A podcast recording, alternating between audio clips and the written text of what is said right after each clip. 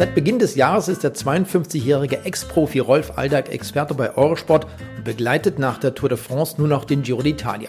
In den 16 Jahren als Radprofi hat Aldag 49 Radsportmonumente und 17 Grand Tours bestritten. Aktuell ist der frühere Weggefährte von Erik Zabel nicht nur Experte bei den Übertragungen von Eurosport, sondern als sportlicher Leiter beim deutschen Frauenradteam Canyon SRAM im Einsatz. Da Aldag vieles aus seinem Leben zu erzählen hat, beginnen wir heute mit dem ersten Teil der Geschichte und stellen die Frage, wie geht es ihm mit den neuen Aufgaben? Die Windkante in Kooperation mit Radsportnews.com. Ja, ich bin sozusagen wieder Lehrling. In allem, was ich mache, ist wieder neu, große Augen und viel Staunen und so, wie alles funktioniert bei Eurosport, wie es funktioniert bei, bei den Frauen im Radsport. Alles neu, alles anders und ist ja immer klasse, wenn man, wenn man nicht aufgibt so, und sich nur in seine alten Klischees immer verflüchtet und verzieht. Du bist ja im Endeffekt seit Jahrzehnten schon beim Radsport. Du hast, glaube ich, als du zwölf Jahre alt warst, mit dem Fahrradfahren begonnen. Wie war das denn damals äh, rund um die Mülltonne, kann man fast schon sagen, ne? bei dir zu Hause? Ja, genau. Also erstes Schrittrennen hieß es ja damals. Ähm, und äh, ich war immer beim Radrennen mit meinem Vater zusammen, habe zugeschaut, fand es da irgendwie faszinierend. Bin dann mal selber zum ersten Schritt angetreten, das heißt so nach Jahrgängen verschiedene Startseiten ähm, mein Vater ist angeln gefahren, weil er nicht geglaubt hat, dass ich das machen würde. Und dann war ich mit meiner Mutter da. Keine Luft auf den Reifen, kein gar nichts. Bin glorreicher Siebter geworden, aber das wirklich Motivierende war ja, dass ich eine Palette abgelaufenen Joghurt gewonnen habe als Preis für einen siebten. Und habe ich gedacht, Palette abgelaufenen Joghurt. 20, äh, 20 Fruchtjoghurts, die einen Tag über das Verfalldatum waren. Da habe ich gedacht, das hat echt Potenzial hier. Da musste dranbleiben, damit kann man reich werden. Aber Spaß beiseite. Hat mir immer Spaß gemacht. Äh, habe dann noch ein Jahr wenig gemacht, also nichts im Verein. Hatte dann das große Glück, dass sie die Radsportfreunde Aalen so Leihräder hatten. Das heißt, du konntest für sieben D-Mark damals ein Vereinsrad bekommen. Und ähm, und das wurde sogar auf einen eventuellen Kaufpreis angerechnet, weil ich dann wie Unkraut gewachsen bin. Also ich habe angefangen mit Rahmenhöhe 54 und war innerhalb von einem Jahr auf Rahmenhöhe 58. Und wenn ich das hätte kaufen müssen, wäre meine Radsportkarriere wahrscheinlich zu Ende gewesen, bevor sie begonnen hatte mit so viel Investment. Äh, äh, by the way, wie groß bist du heute und wie hoch ist deine Rahmenhöhe? Du bist doch noch mal ein bisschen gewachsen. Ja, ja, also sollte, sollte ich aufrecht gehen, äh, dann bin ich 1,90. Also wenn ich mich an die Wand lehne, ähm, habe mich aber so aerodynamisch rund trainiert inzwischen, dass es ja mit dem Aufrechtgehen eher scheitert. 1,90, ähm, ja, so normalerweise bin ich jetzt so bei 78, 79 Kilo, was so vier Kilo mehr ist als zu Rennfahrerzeiten und ähm,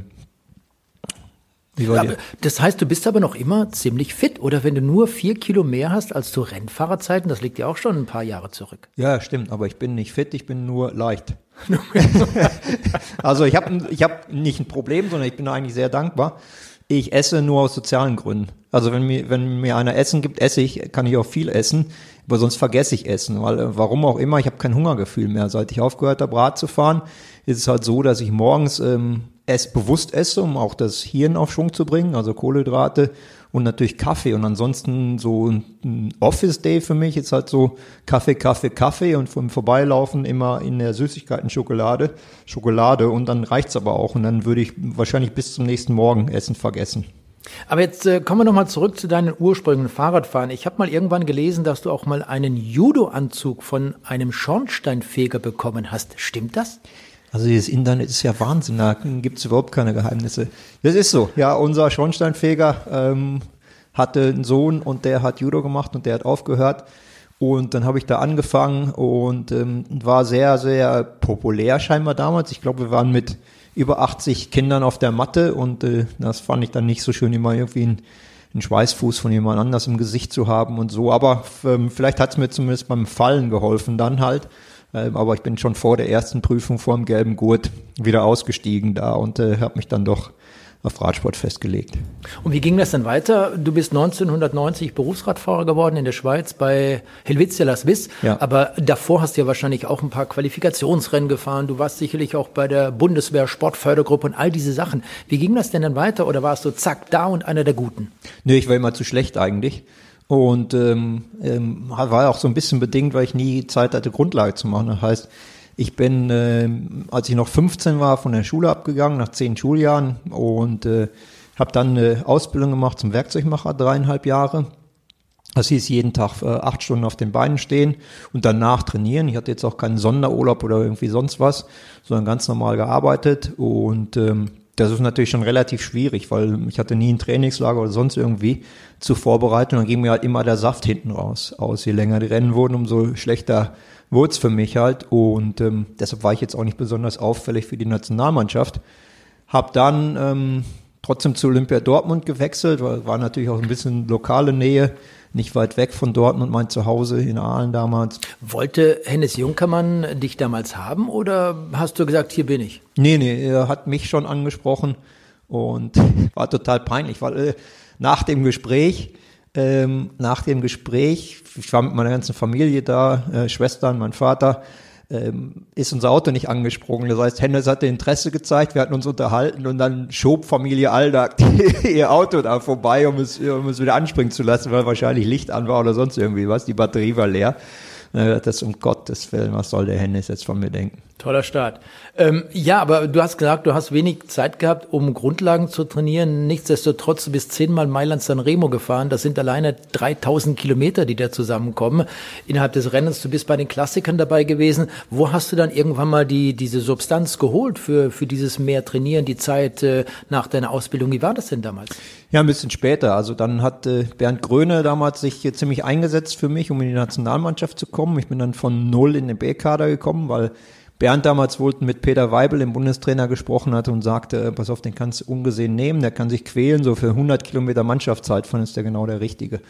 Und so bin ich dann halt gleich in die, in die B-Nationalmannschaft gekommen, war gleich mit in Kuba.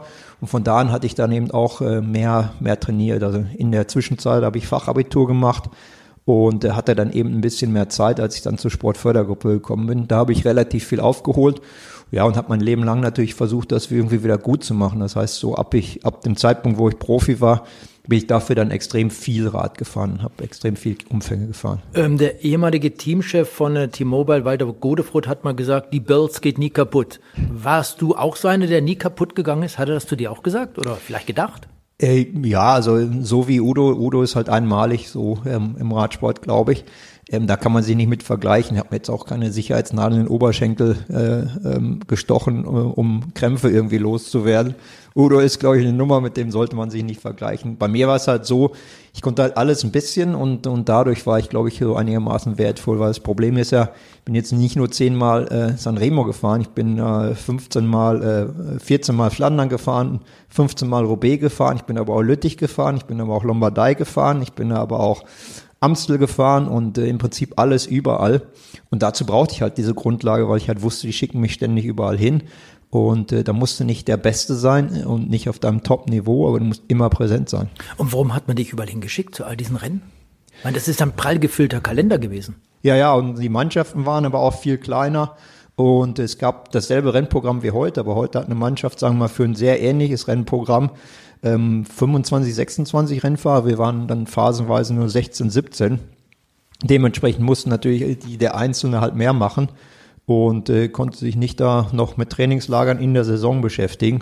Und deshalb war es immer wichtig, die Basis im Winter zu legen. Aber klar, ich meine, eben, also gewonnen habe ich nicht viel, aber äh, irgendwie, ich war siebter bei Flandern, ich war achter bei Roubaix, ich war neunter bei Amstel, ich war, äh, glaube ich, 17. in der Lombardei-Rundfahrt, 11. beim Flashballon, also immer so ein bisschen dabei.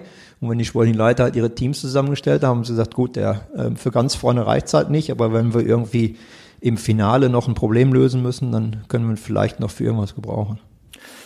Man kennt dich eben nicht durch Siege. Dennoch die Frage, du hast einige Rennen gewonnen. Gibt es für dich einen Sieg, äh, wo du sagen würdest, das war für mich persönlich der schönste Sieg? ähm, wahrscheinlich Königs, Königsetappe der, der Deutschland-Tour mit Vinokorov zusammen angekommen. Das war für mich so auch ein bisschen überraschendste, weil im Prinzip war das Wetter super, super schlecht. Das war doch die in den Schwarzwald hoch. Genau, ne? im Schwarzwald war richtig kalt und, richtig und doof und Schnee und, ja. Und, äh, und dann ging es in den letzten Berg und ist es dann aber noch ein bisschen aufgerissen, wurde besser. Und ich glaube, nach der Abfahrt war, äh, war damals, glaube ich, Kos mit Alex Zülle ein bisschen abgehängt und da war die Devise, okay, Tempo fahren, Tempo fahren, Tempo fahren. Und, äh, und dann bin ich halt Tempo gefahren, dann waren wir nur noch zu dritt über mit, äh, mit Udo, Vinikurov und ich selber. Und dann ist Udo fliegen gegangen berghoch und das ist natürlich, natürlich mein absolut persönlich größter Erfolg, einmal im Leben schneller berghoch gefahren zu sein als Udo. Und ähm, dann halt mit Vino da zusammen ankommen, war natürlich schön, hat mich dann ja auch die Etappe gewinnen lassen und äh, das war wahrscheinlich für mich so ziemlich das, äh, das Bemerkenswerteste. Deine Zeit als Amateur, als Spitzenamateur in der Nationalmannschaft äh, zu den Profis zu wechseln, 1989, 1990 zum Beispiel, das kam ja auch damals mit dem Fall der Mauer zusammen. Wie war das denn für dich? Hast du da vielleicht auch irgendwie gedacht, boah, jetzt kommen die ganzen Fahrer aus der früheren DDR mit äh, Uwe Raab zum Beispiel, Olaf Ludwig, Mario Kummer und wer da noch alles dazugehörte, dass das für dich eine zusätzliche Konkurrenz ist? Nee, weil, also das Komische war halt, ich habe mir nie wirklich einen Plan gestellt oder ein, Plan, ein Ziel gesetzt, zu sagen, Profi zu werden. Das hat sich eigentlich mehr so entwickelt. Das war für mich eher so, würde ich Fahrrad und dann macht's halt Spaß. Aber ich habe nie angefangen, wir haben natürlich auch keine wirkliche Historie, Historie im, im, in der Familie. Ich bin halt Rad gefahren, weil es mir halt Spaß gemacht und dann wurde halt besser und besser und besser. Aber ich hatte nie wirklich den Plan, zu sagen, ich werde Radprofi und fahre die Tour. Das hat sich dann dadurch ergeben mit Tennis Junkermann und dann eben über Peter Weibel ähm, und die Nationalmannschaft in Obenrennen, als ich dann auf mal von Helwitzel als Witz eine Anfrage halt hatte. Bis dahin war der Plan eigentlich zu sagen, ich äh, werde sehr wahrscheinlich Maschinenbau studieren und, äh, und dann gehe ich mein, meines Weges. Und wie sind die Herren in der Schweiz auf dich aufmerksam geworden? Ja, äh, im Prinzip ist halt, ist halt, braucht man halt viel oder brauchte man früher viel Glück. Es gab natürlich kein professionelles Scouting, so wie es jetzt gibt, dass alle Agenturen irgendwie sich jedes Ergebnis angucken, mit Rennfahren treffen. Aber bei mir war es halt so, wir waren mit Peter Weibel in der Route Süd und ähm, da war ich in einer Spitzengruppe mit sechs Mann, zwei von der WCS, zwei von Toshiba, einer von Festina und meine Wenigkeit. Und dann haben die angefangen zu attackieren und dann äh, konnte ich zwei, dreimal Löcher zufahren. Dann ist Ottmar Häflinger damals alleine weggefahren, dann bin ich zu ihm hingesprungen, dann hat er aber die weitere Führungsarbeit verweigert. Ähm, dann bin ich die letzten drei Kilometer von vorne gefahren. Dann hat er so ein bisschen die Sache äh, verschätzt, ist früh den Sprint losgefahren. Zu zweit macht es eigentlich keinen Sinn. So dass ich halt nochmal ans Rad gehen konnte, um ihn rumfahren konnte und habe gewonnen. Und dann muss es wohl so gelaufen sein, dass die abends bei Paul Köchli einen Report abgeliefert haben und haben gesagt, Paul, hier war einer, äh, wir hatten eigentlich alles im Griff, eigentlich hatten wir den Champagner schon fast offen. Und der hat uns ja aber dann geschlagen und dann äh, hat Paul Köchli mich im Herbst 1990 als Stagiaire an Bord genommen und habe mir dann einen Einjahresvertrag angeboten für, für 91. Und dann bist du 92 noch dort in der Schweiz gewesen und dann bist du aber zum Team Telekom gegangen. Ja, es war dann halt so, 91 war ja auch das letzte Jahr von Helvetia. Es war eine super Truppe, um zu lernen. Das heißt, man hatte auch sehr viel Freiheiten und äh, es war sehr international. Also es hat wirklich Spaß gemacht da in der Truppe. Und dann hm, war das vorbei und äh, dann hat sich natürlich die Frage gestellt, wohin dann? Es gab so ein paar Gespräche auch mit Italien.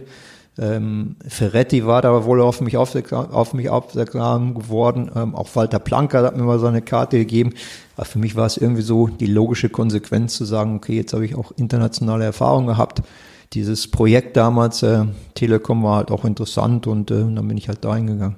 Du bist ja dort beim Team Telekom auf alte Bekannte getroffen, in Anführungsstriche, wie Udo Bölz zum Beispiel, ist ja früher auch bei Olympia Dortmund gefahren, äh, Raimund Lehnert äh, zum Beispiel, dann hat man natürlich auch Hardy Bölz, der dem Team. War das so, so ein bisschen auch das, das nach Hause kommen oder wie war das für dich damals? Ach, nach Hause kommen, weiß ich jetzt gar nicht so. Ähm, Leonard war ja, war ja nicht bei, bei Telekom, dann er war bei Histor Sigma. Wir haben uns natürlich alle im, im Profifeld halt irgendwie wieder getroffen. Ähm, weiß ich gar nicht. Also so vom Gefühl her, ob ich jetzt so die Nähe zur Mannschaft hatte. Also ich glaube, ich schon erstmal den Eindruck, ich gehe in irgendwas Neues, Fremdes halt rein. Also es war jetzt nicht so wie Coming Home, nee, eher nicht. Und dann, wie, wie war das erste Mal, dieses Aufeinandertreffen mit den Teamkollegen, auch mit der neuen sportlichen Leitung? Das waren ja dann doch schon einige neue Strukturen, die du dort gefunden hast. Und was konntest du mit deinen Jahren an Erfahrung, das waren nun mal sehr wenige, zwei, drei Jahre maximal, die als Profi vorher unterwegs warst in der Schweiz, äh, mitbringen? Hast du dadurch auch ein bestimmtes Standing im Team Telekom gehabt? Naja, es war ja schon so, ich war in den ersten zwei Jahren relativ erfolgreich. Also habe als Neuprofi, glaube ich, fünf Rennen gewonnen und im zweiten Jahr, glaube ich, auch drei Rennen gewonnen und so ein paar, ja, auch schöne ähm, Tour of Great Britain Etappe vor Ari van der Poel und Phil Anderson und so, äh, so ein paar, paar schöne. Also insofern waren die Erwartungen schon da. Jetzt war aber natürlich äh, 93 auch so eine Situation bei Telekom, dass alles neu war, alles neu durchgemischt war. Eben und äh, sehr viel junge Talentierte da waren, die natürlich auch nach vorne wollten. Also Zabel war Neuprofi, Wesemann war Neuprofi. Und äh, das musste sich erstmal ein bisschen setzen. Das hat auch nicht ein paar Wochen gedauert, sondern natürlich schon ein paar Monate, gegebenenfalls sogar ein ganzes Jahr, bis wir so ein bisschen ähm, die Positionen da besetzt hatten, wer was wie wo macht. Dann anfangs haben wir mal durchrotiert, heute sprinten wir für Wese, heute sprinten wir für Rolf, heute sprinten wir für Ete und dann ist natürlich auch echt schwer, mal so ein System rein zu, reinzubekommen. Der Unterschied von, von Helvetia zu Telekom war vor allen Dingen natürlich auch Managementumfeld.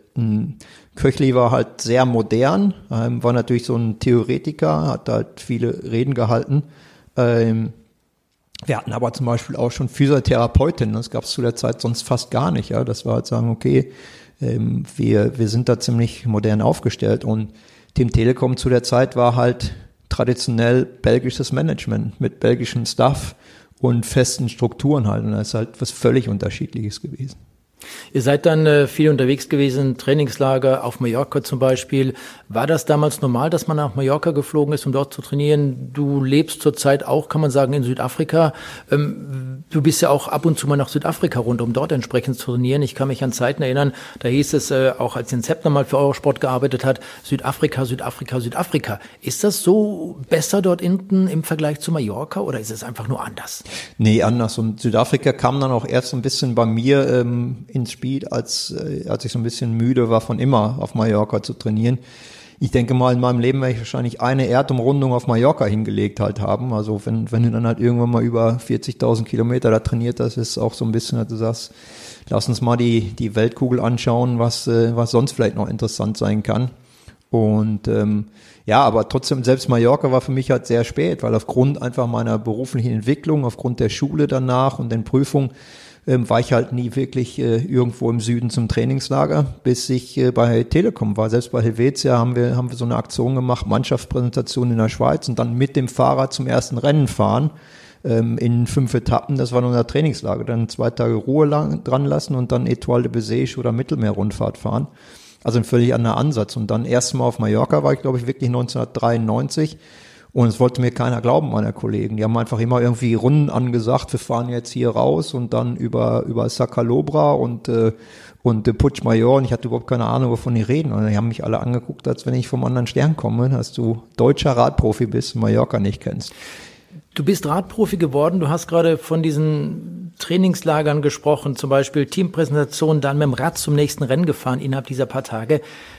Ist das heute nicht mehr machbar? Würdest du sagen, ich behaupte mal jetzt, du bist eben auch ein Rennfahrer aus einer anderen Generation, wenn man heute eben gerade die 25-Jährigen nimmt, plus minus, dass die heute nicht mehr solche Dinge machen würden, dass sie da, ich will nicht sagen zu verweichlicht sind, aber dass sie einfach sagen, nee, nach, dem, nach der Teampräsentation habe ich keine Zeit, da will ich nach Hause zur Familie. Ähm, andere fliegen dann zum Beispiel ins Trainingslager direkt danach oder liegt es auch daran, weil der Kalender der Radprofis zwischenzeitlich von Januar bis äh, Oktober, bis Ende Oktober zum Beispiel geht? Ja, also sag mal, die soziale Einstellung hat sich bestimmt geändert. Also Familie steht viel mehr im Mittelpunkt, Freundeskreis steht mehr im Mittelpunkt, zu Hause sein ist, ist wichtig. Aber auch da gibt es natürlich Unterschiede. Wenn wir jetzt zurückdenken, so, keine Ahnung, so ein Thomas de Gent, glaube ich, der fährt dann halt äh, mit äh, Tim Wellens oder so mit dem Rucksack äh, nach Hause vom letzten Radrennen. Oder Lachlan Morten macht ja auch so wilde Sachen, fährt da irgendwie mit dem Fahrrad äh, um, um Afrika rum. Und die gibt es halt schon auch noch, die halt sagen, ich ver, ver, versuche jetzt halt äh, Training zu verbinden mit ein bisschen Spaß, mit ein bisschen Welterkunden, aber der, der Druck ist natürlich höher und sagen wir, die Korrektheit des Trainings oder die Erfüllung des Trainingsplans ist halt viel, viel wichtiger geworden jetzt scheinbar diese Vorgaben des Trainers, diese Kooperation mit einem Trainer zusammenzuarbeiten.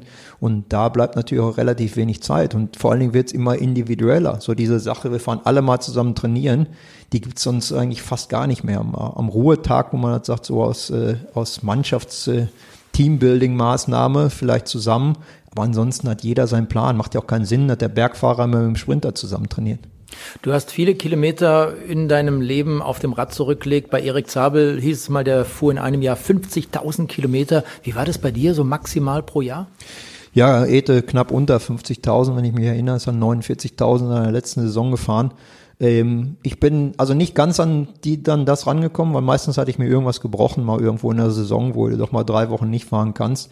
Ähm, aber über 40 eigentlich immer und äh, so 40, 42, so in dem Bereich bin ich halt immer gefahren. Du warst bis Ende des letzten Jahres noch sportlicher Leiter bei der Menschen Data, heute NTT, bis jetzt bei den, bei den Damen mit Canyon SRAM. Was fahren die heute für Kilometerzahlen pro Jahr? Ja, die sind schon stolz, wenn sie 30.000 fahren im Männerbereich und da habe ich die, frage ich immer so ein bisschen so, äh, sarkastisch, ob sie denn noch einen zweiten Job haben, weil wenn sie doch Berufssportler sind, dann müssen sie doch ein bisschen mehr arbeiten, nach meiner Meinung, weil, weil wenn es natürlich eigentlich auf den Tagesplan mal runterrechnest, dann, äh, dann kommst du natürlich auf eine Arbeitszeit von unter drei Stunden, ähm, logischerweise, wenn du halt sagst, na gut, Rennendurchschnitt ist, ist irgendwo bei 40, 42, Trainingsdurchschnitt ist wahrscheinlich bei 32, nehmen wir mal die Mitte, nehmen wir 35 und dann rechnest du 30.000 durch 365 Tage und dann kommst du halt irgendwie auf 72 Kilometer. Ich habe es mal irgendwann ausgerechnet, so äh, vor denen. Macht ihr eigentlich den ganzen Rest des Tages? Kann doch nicht sein, ihr seid doch Berufssportler. Aber die fahren halt intensiver, die fahren halt Programme, die fahren halt teilweise natürlich auch äh, in mehreren Einheiten über den Tag und dann was alles so dazu kommt an ähm, an äh, Fitnessstudio, an äh, Functional Training und so weiter. Das ist halt nicht zu unterschätzen. Würdest du denn heute sagen, rückblickend, das, was wir damals gemacht haben in Sachen Training, das war gut so, das war richtig, wie wir es gemacht haben? Heute, man spricht ja auch immer wieder vom modernen Radsport. Ist der Radsport so, dass die Rennen eben auch zum Teil kürzer sind? Team Telekom damals hat sehr viel trainiert mit Wahnsinnsumfängen. In Italien zum Beispiel hat man ja auch immer etwas anders trainiert, als ihr das gemacht habt. Ja, absolut, hast du recht, Carsten. Also ähm, es gibt immer so, so Philosophien über, über die Länder auch so ein bisschen verteilt. Wir haben natürlich sehr viel ehrlicherweise übernommen vom Osttrainingssystem, relativ lang, länger am längsten und, äh, und aber nicht so intensiv. Und äh, die anderen haben dann schon angefangen, Intensitäten zu fahren. Das Problem bei uns war immer, wie komme ich übers Jahr? Denn inzwischen moderner Radsport heißt natürlich maximal 85 Renntage. Mehr darfst du gar nicht fahren vom Radsport-Weltverband, sonst musst du äh, eine riesen Abhandlung drüber schreiben, warum ein Rennfahrer mehr Tage fahren lässt.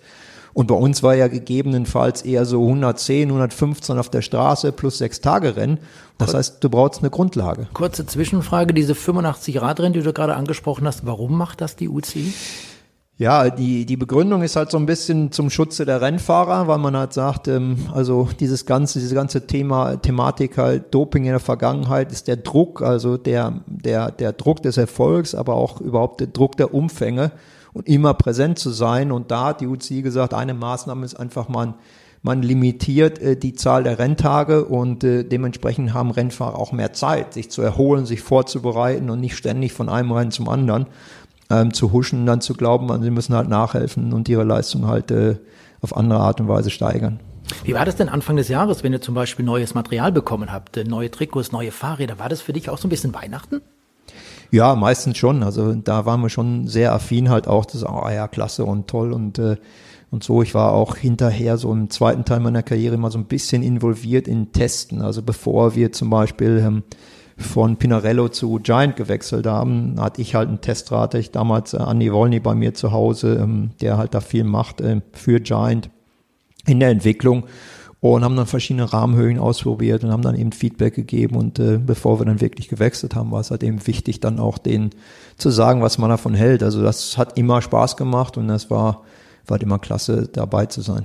Jetzt hast du in all den Jahren beim Team Telekom, T-Mobile Team, wie auch immer die Mannschaft hieß, viele Teamkollegen, auch Mitglieder im, im Staff-Bereich kommen und gehen sehen. Wie ist das heute? Hast man da noch Kontakt zu den Leuten oder ist es eigentlich eher so wie im ganz normalen Betrieb? Ich sage es mal in einem mittelständigen Betrieb. Man kommt hin, wenn man einen Freund mit rausnimmt, dann ist das in Ordnung. Aber ansonsten, nee, das war dann eine Geschichte, das war einmalig, das war in dieser Zeit so und im Nachhinein hat man mit diesen Personen, ganz egal ob es jetzt Physiotherapeut, Mechaniker sind oder auch sportliche Leiter oder auch mit den Rennfahrerkollegen, weniger Kontakt?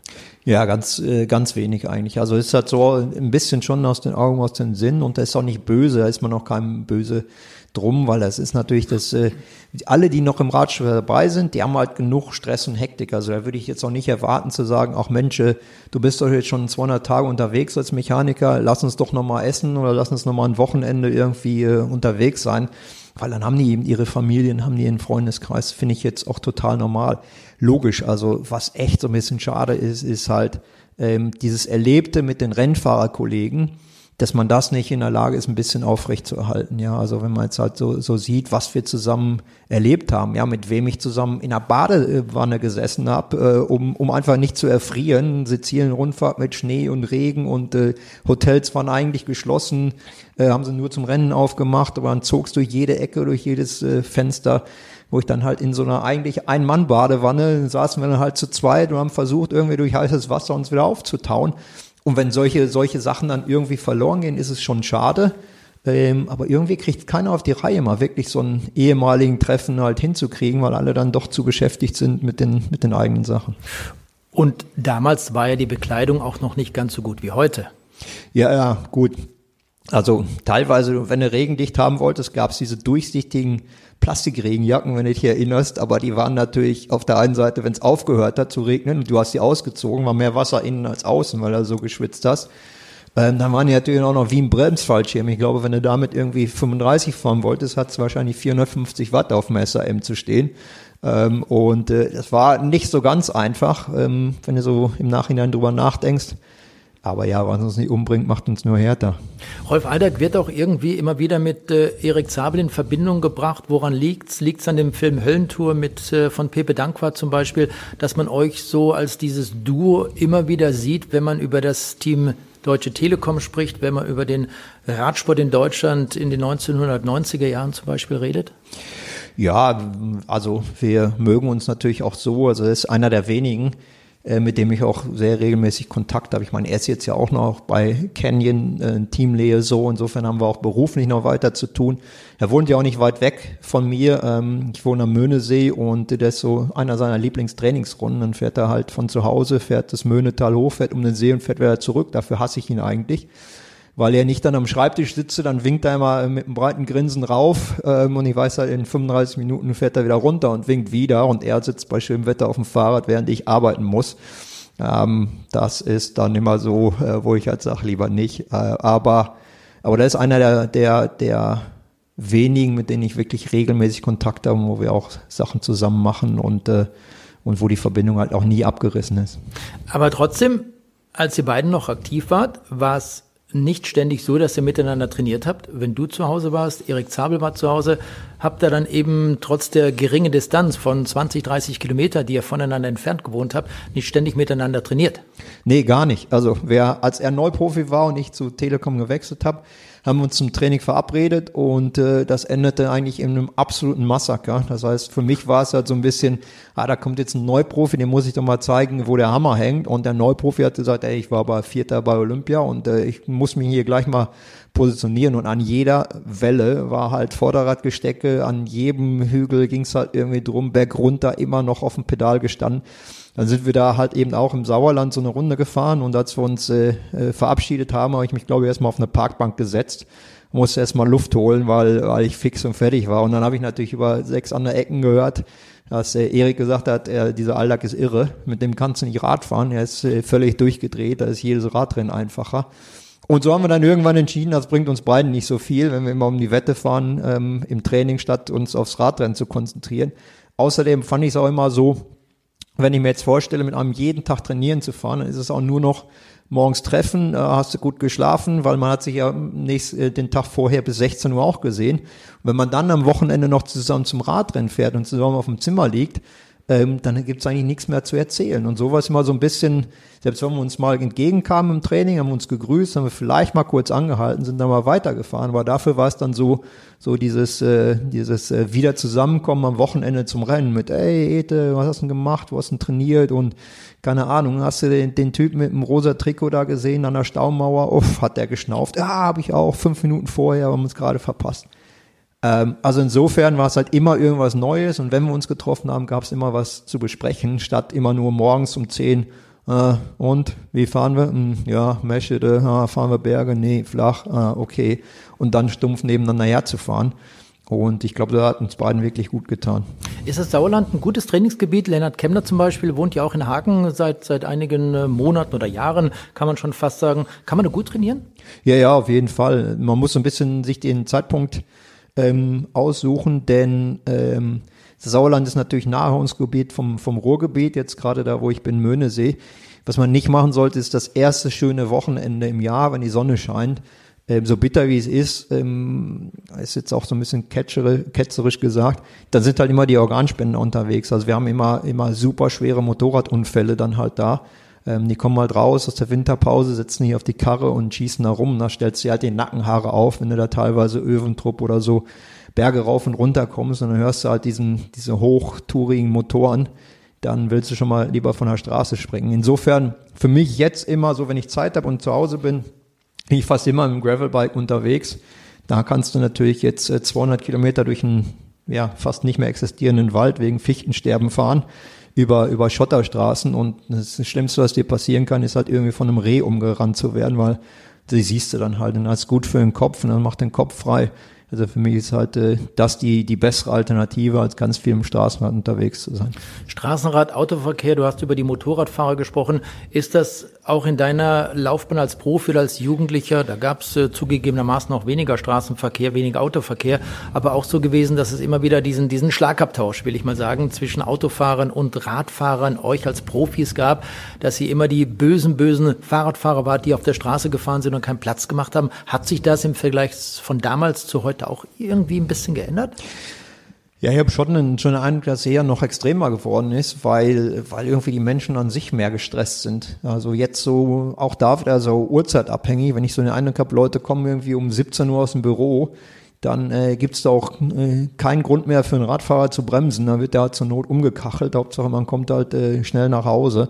Ist ja auch verständlich. Ist. Also ich glaube, der allgemeine Stresslevel ist viel höher, nur es dann abzulassen an relativ äh, ja, anfälligen Verkehrsteilnehmern, Radfahrer immer kein Airbag, ist halt ziemlich doof. Was natürlich früher auch schon anders war, ist halt, da haben wir uns natürlich durchaus schon mal ähm, die Fäuste hochgereckt an der Ampel, wenn, wenn dich einer knapp überholt hat und den hast du dann halt auch mal Schläge ange, angedroht. Und äh, klar, dann kommst du irgendwann in den Alter und sagst auch alles Schwachsinn, äh, macht halt keinen Sinn. Ähm, aber, aber da war, glaube ich, auch die Einstellung ein bisschen anders und äh, vielleicht war man früher auch, äh, ja, auch eher willens, ein höheres Risiko, zu gehen. Jetzt ist natürlich klar, also ich habe jetzt keine Lust, auf dem Fahrrad zu sterben. Was war denn deine schönste Zeit in all diesen Jahren als Berufsradfahrer zwischen 1990 und 2005? Würdest du auch sagen, ich hatte damals ein bestimmtes Jahr, das war super toll für mich, das war erfolgreich oder es hat vielleicht besonders viel Spaß gemacht, weil wir mit der Mannschaft erfolgreich waren? Ja klar, die Jahre, wo wir in der natürlich so weit vorne waren, waren natürlich, äh, waren natürlich toll, aber dementsprechend auch die intensivsten. Das ist halt klar. Also du zahlst natürlich auch den Preis dafür. Und, äh, und deshalb, deshalb waren, war es jetzt auch nicht ganz einfach. Also die ersten Jahre waren eher, waren eher, also Helvetia war, war toll, war klasse, ohne viel Stress. Hat ja auch keiner wirklich gemerkt, was ich da jetzt halt mache. Also da bist du ja so ein bisschen anonym gewesen noch als Radprofi in Deutschland. Ähm, dann die ersten Jahre Telekom waren brutal schwer, weil wir natürlich auch keinen Erfolg hatten. Und dann war halt schon Stress und Druck, wenn dir dann halt einer vom Sponsoring äh, sagt halt, also es gibt zwar einen Vertrag, aber Verträge sind halt da, um aufgelöst zu werden und viel Glück beim Rennen, aber erwarten sie jetzt nicht unbedingt, äh, dass es nächstes Jahr weitergeht, dann machst du dir schon Gedanken, das ist halt klar. Und dann glaube ich, äh, 96, 97 waren halt super intensiv, super erfolgreich. Und dann haben wir natürlich noch ein paar Jahre davon halt gelebt da war es ja schon, also jetzt übertriebenermaßen gesagt, so ein bisschen Rockstar-Kult, also zumindest in den Radsportkreisen. Ähm, wenn du dann mit so einem, mit so einem äh, Telekom-Trikot rumgefahren bist, war schon, war schon was Besonderes dann halt. Das haben wir wahrscheinlich auch genießen können, vielleicht auch zu viel genossen, um, um dann eben nicht mal die Arbeit zu machen, wie wir sie hätten machen müssen. Ähm, aber trotzdem war es eine, war es immer eine schöne Zeit und, ähm, und Spaß gemacht hat's immer. Es war erstmal eine schöne Zeit mit dir, Rolf. Vielen, vielen Dank an dieser Stelle. Fortsetzung voll, werde ich jetzt an dieser Stelle auch sagen. Ähm, ja, in der nächsten Episode geht es dann weiter. Windkante Rolf Aldag. Äh, wir plaudern noch ein bisschen über alles Mögliche. Das machen wir. Danke dir. Die Windkante in Kooperation mit Radsportnews.com.